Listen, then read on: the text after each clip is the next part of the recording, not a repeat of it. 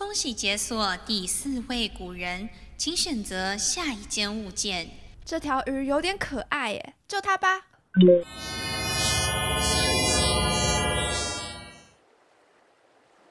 哎，你说古人是不是挺喜欢跟动物打交道的？也许吧。哎，你看那水池边不正有一个人在和鱼说话吗？啊，过去看看。鱼呀鱼呀，你们每天自由自在地在水里遨游，一定过得特别快乐吧？嗯，这人类没事吧？感觉他精神不太对呀。谁知道呢？这已经是过去七日，他第五次来找我们聊天啦。看起来也是挺闲的，挺好的，至少不是被他吃掉。如果我没有猜错的话，这位正是和惠子在好水桥上辨认鱼快不快乐的庄子吧？我是不知道鱼快不快乐啦，不过庄子看起来是蛮开心的。今天就让我们一起来认识庄子吧。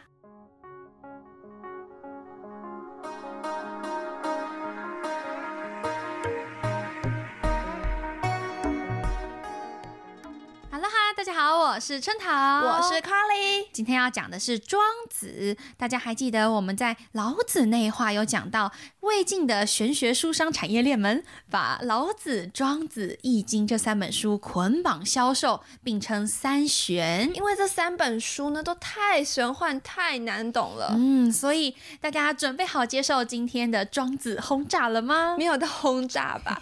我看，哎，要讲蛮多故事的哦。哦，也是哦。不过在在开始之前，想先感谢一位网友哦，他叫做噗噗风，很可爱的名字吧？他在 Apple Podcast 底下就留言说：“主持人把老子讲的好有趣，已关注。”哇，太感动了吧！哎，我们熬无数的夜，黑眼圈感到欣慰。真的，不过我想说，噗噗风，你讲的的那个的。打错字，不可能看这么仔细吧？应该是双立人，哎，是叫双立人吗？呃，有的人会说是失之边啊，就获得的得。那因为只有他一个人留言给我们，所以我很认真一个字一个字在看。所以大家赶快来留言，春的会纠察的很快乐。噗噗风如果有听到这里，可以私信 IG 领取专属祝福语音包，大家会想要吗？听起来没有很诱惑哎。好啦，快点回来，要开始讲庄子的故事了哦。如果要说诸子百家一零一里面的可爱担当，跟噗噗凤一样可爱，没错，或者说综艺担当，那就非庄子莫属了。怎么说？因为他超级会怼人，怼天怼地，宁可错杀绝不放过。这么奇葩的吗？就是那么奇葩。但这些故事背后，哎，可都是暗藏玄机哦。哦，看来今天不能只听表面哦。那是。这第一个故事呢，是关于庄子的朋友惠子的。嗯，大家更。熟悉的名字可能是惠师，嗯，而他呢是梁国的宰相。某天庄子就嘴痒，想找人 battle，言语的 battle。对啊，庄子呢虽然爱怼人又不当官，但他很会读书，做学问的名气也非常的大，所以就有些好事之人就蹭到了惠子身边，说：“哎哎哎哎哎，李炳佑叫你阿 Q，不会是来抢你的饭碗的吧？”啊，惠师一听就说：“啊，嗯，汤公务人员的饭碗可得保住，难得都做到这么高的位置了。”对，宰相哎，所以他就下令活捉庄子。哇！结果被聪明伶俐的庄子识破了，让他整整找了三天都没找到，任务失败。最后呢，庄子还大摇大摆的走到了惠施面前，表情三分嘲讽，七分不屑，然后邪魅一笑：“哎，兄弟，开始讲故事了。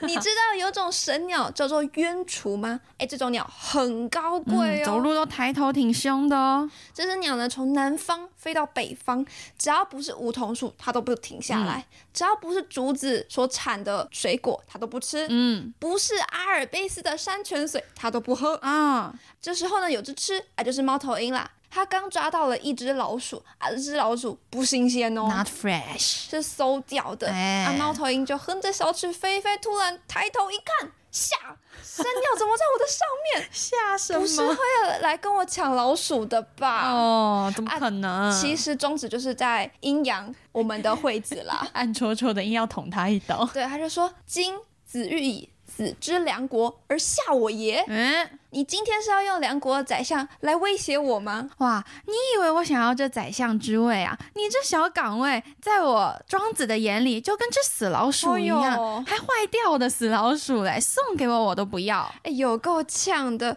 虽然故事是这样啊，不过惠施和庄子是超级好妈鸡，嗯像是他们两个就有很多的故事，嗯例如子非鱼焉知鱼之乐，庄子丧妻，骨盆而歌，葫芦的妙用，这些都和会师有关。他们有点不打不相识，见面就开怼的关系。没错，不过你以为庄子只怼朋友吗？不哦不不不不，庄子跟惠施讲完神鸟猫头鹰的故事之后呢嗯，惠施就很惭愧啊，哦他就要带庄子去见他的老板梁惠王了。庄子说他是只神鸟嘛，嗯没有好的梧桐树都不降落，所以他这一生呢穷困潦倒。从画像上也可以看到他的衣服都是补丁，脸都面黄肌瘦的样子。营养不良啊。梁惠王呢见到他就说：“哎呀，这怎么穿的这么破啊？” 狮子就回答说：“我穿那么破是我的问题吗？因为我没有钱买啊。为什么没有钱呢？因为我没有工作啊。嗯为什么没有工作呢？因为没有厉害的君王愿意聘用我。”梁惠王听完以后就很生气，说：“请你出去，这里不欢迎你。”庄子也是很敢讲哦。对，还有一个成语“沈庸事志”，不知道大家有没有听说过？嗯，有个人呢叫曹商，他进去秦国皇宫的时候是走进去的 Walk 出来的时候是坐豪车出来的。out，他呢有一天就开车经过庄子家，看到庄子哎破衣破鞋的坐在茅草堆里面，他就很骄傲的跟庄子说：“哎呀，你这安贫乐道的境界还真高呢。还有，庄子听到后就切扑哧一笑。很淡定的回他：“是哦，你这么厉害。我听说，哎，这秦王生痔疮，愿意用手挤的呢，就送他辆自行车；愿意用舌头舔的呢，就送他辆豪车。反正部位越低贱，送的越多。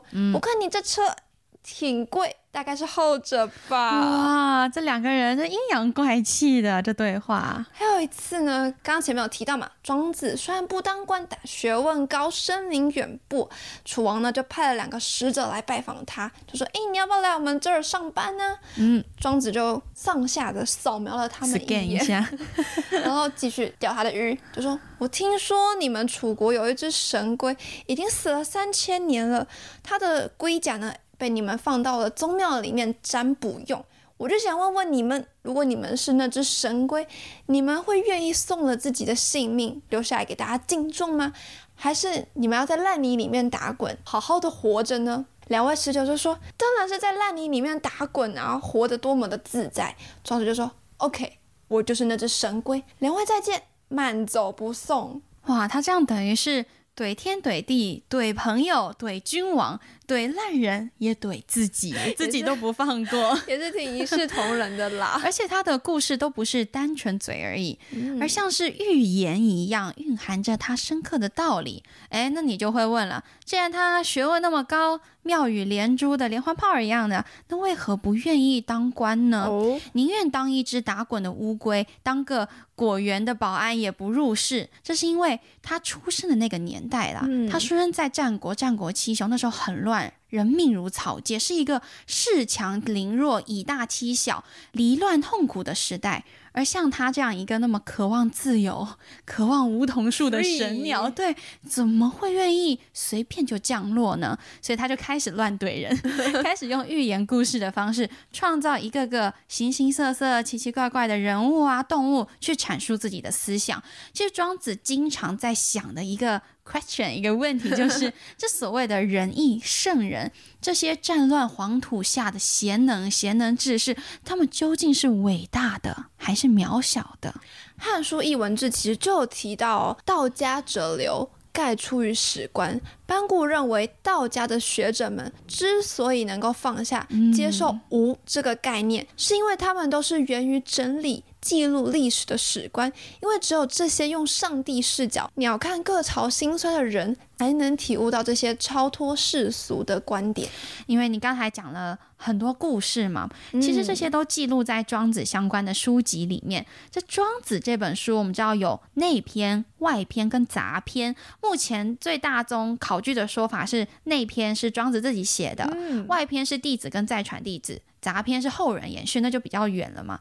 但也有说啊，我记得是《汉文志》这本里面有讲到，凡是书名含子。老子、庄子、孔子这个子的，都非本人所写。哦，不过，但我们不管嘛，我们今天没有要考据学。嗯这很有名研究庄子的一位老师，一位教授叫蔡碧明老师，在看他解读庄子的时候，有一句话很打动我，我觉得很精炼，告诉我们、庄子那篇内外的内那篇在讲什么。他说：“逍遥游是在讲人生的目标，齐物论是教大家如何明除分别，就是摒弃分别，大家都一视同仁，所以是齐物嘛，所有物都整齐了，这样一字排开。啊那养生篇呢？顾名思义是身心灵情感的养生重点，但它不只是那种中医的养生而已，哦它可以运用在很多地方。那这位老师就说，庄子要告诉我们的就是，原来在这天地之间。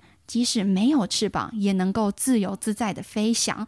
那如果听到这里，你对庄子的那一篇有兴趣的话，因为它其实有很多小故事组成，嗯很多寓言故事啊，可以推荐你三个，分别是内篇《逍遥游》里的北冥有鱼，嗯，还有《齐物论》的庄周梦蝶，跟养生主的庖丁解牛。为什么推荐这三个？为什么呢其实通过这些故事，你就可以简单的去窥探庄子对于自由、对于生死、Freedom 是非、顺应自然的一些想法。是像是《逍遥》里的“北冥有鱼，其名为鲲，鲲之大，不知其几千里也”，最后它变成大鹏了嘛，也不知几千里也。意思是你肉眼没有办法一下子就看到它全部的样子，哎，就是这么广大无边际的一种生物哦。可是它还是努而飞，很努力的拍正它的翅膀，希望能够扶摇直上，从北冥到南冥，到达那个生命的彼岸。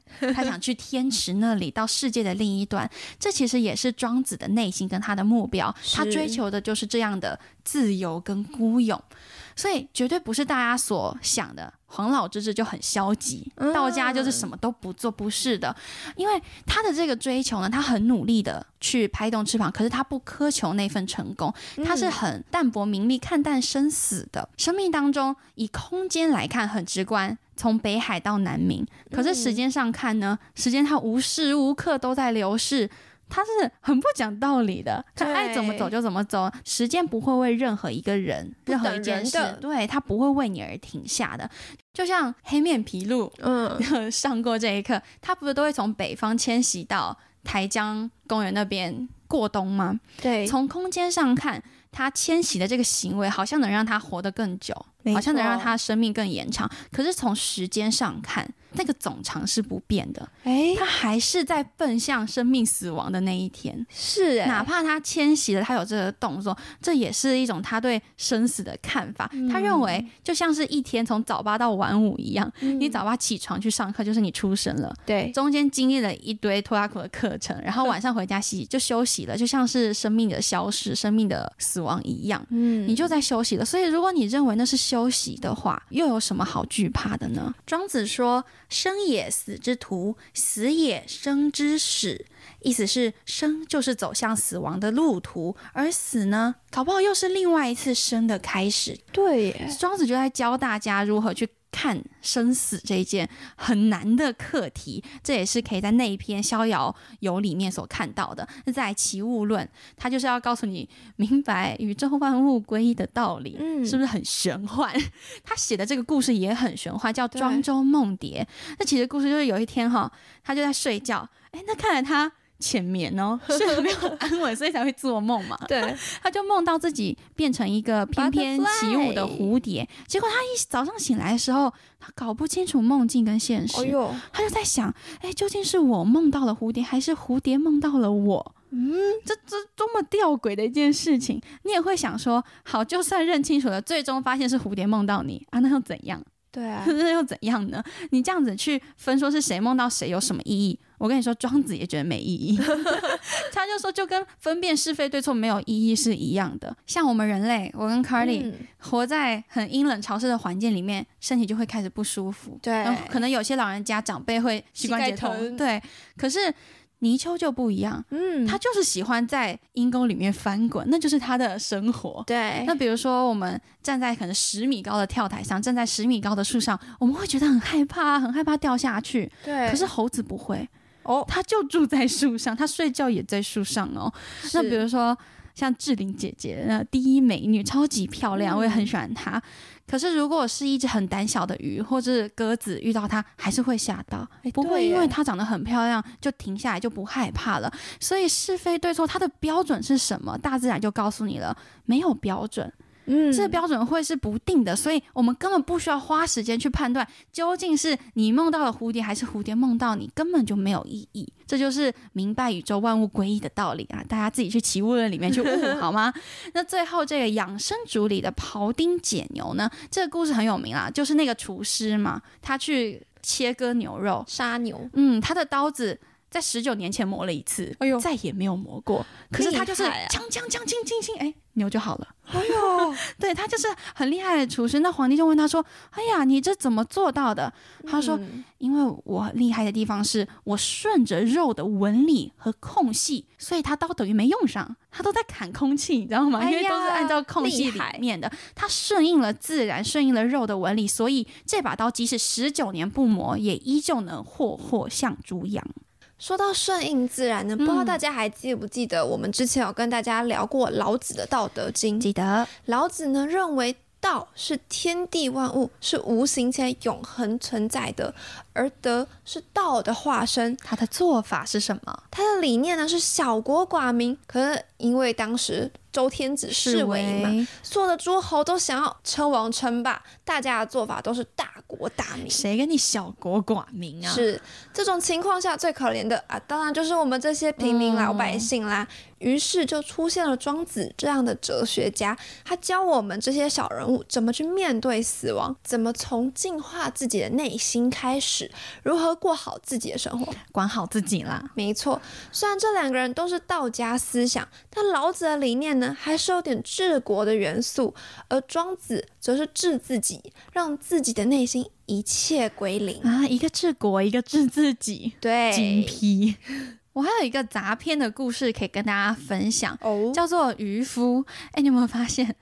渔夫很像我们现代的小兵，你是说的就是那种说故事不知道用什么名字，对，但是又得有个名字，就放小明。哎，过去不知道放谁，哎，就放渔夫，同样的概念。那这个故事就是孔子有一天遇到了渔夫这样的一个形象，在对谈之中呢，就发觉，哎，这个老先生搞不好是某个隐居的世外高人哦，讲话好有哲理哦。所以即使他当时已经六十九岁了，孔子还是赶紧冲过去请教，问他说，哎，你。看，我现在这样周游列国啊，每天游说不同的君王，可是都没有人要采纳我的意见，这个世道不公啊！我生不逢时啊，我真的很苦恼，怎么办才好呢？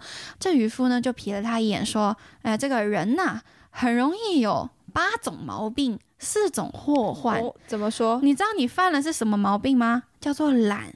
懒是什么意思？好，渔夫就问孔子。”你是一国之君吗？不是啊，那你是一国的臣子吗？当然也不是啊。那你在烦恼什么？这根本不是你分内的事情，你干嘛也要上赶着去做呢？没事，硬要揽活到自己身上，把自己搞得很累啦。真的，不在其位，不谋其政，这道理你都不懂吗？啊，这孔子听完就觉得醍醐灌顶，突然视野都开阔了，好有动力，所以他就赶紧掏出手机说：“可以加个赖吗？” 没有啦，他是想要问问，哎。这个先生年方几许？问他住在哪里啦？对啊，希望以后还有机会请教他。哎，这个渔夫呢，就一抬手课说：“哎，算了算了啊，我听说啊，如果一个人你跟他讲道理讲得通，那你就继续跟他说；如果你发现这个人讲不通，那也就离他远一点，不要跟他讲了。我这看你这个面相，一看就知道讲不通，所以啊，我还是离你远一点，离你远一点吧。”他真的讲了两遍。虽然是杂篇，可是还是可以看得出来，他也有承袭到庄子的思想。嗯，他只是用比较有趣的方式演绎出来。那其实诸子百家一零一当中，我最喜欢的 就是今天的这位小精灵鬼爱怼人的庄子了。为什么呢？因为我觉得庄子跟别人不一样哦。孔子会教我们。仁义教我们要用礼治国，要用礼对待他人。对，那墨子呢会告诉我们要兼爱非攻，要苦修自身，奉献给所有人。可是庄子不一样，他有一句话让我觉得超级感动。他说：“无用之用，是为大用。”庄子是一个很容易放下的人，对，可是我不容易啊！一旦事情做不好，或是出糗，那种无用的这种情绪，自我的一种折磨就会上来了。对，其实这就让我想到，我以前读书真的跟别人比起来很烂，嗯，但是当我要跟别人比赛吹直笛的时候，哎，我就是第一名。你只是没有找到那个合适的位置，对我没有找到自己的定位而已。可是不是每个人都像 Cardi 那时候比较幸运一点，能够找到自己的定位。很多被说无用的人，或自己觉得无用的人，他们会很难过的原因是，他们并非不努力，对，是很努力的读书了，很努力的工作了，可是结果还是不尽如人意。这时候我们当然就很难放下。对，可是庄子就告诉我们，无用才是大用。哦，其实它本身的解释不是如此啦。可是当你很直观的看在看这句话的时候，你是会得到安慰的。我认为这就是庄子的文字很有魔力、很有哲理的地方。所以呢，大家不要妄自菲薄。可能你现在看起来是无用的，但当把你放到一个合适的位置的时候，你可能就是那个领域的天才。嗯，没错。所以对于庄子的人生哲学，或对于我们有什么想法，请留言给我们，也可以来 IGFB 找我们聊天，或者有错误都能来跟我们讨论。欢迎质疑声，希望大家诸事顺心，天天开心。下次见，拜拜。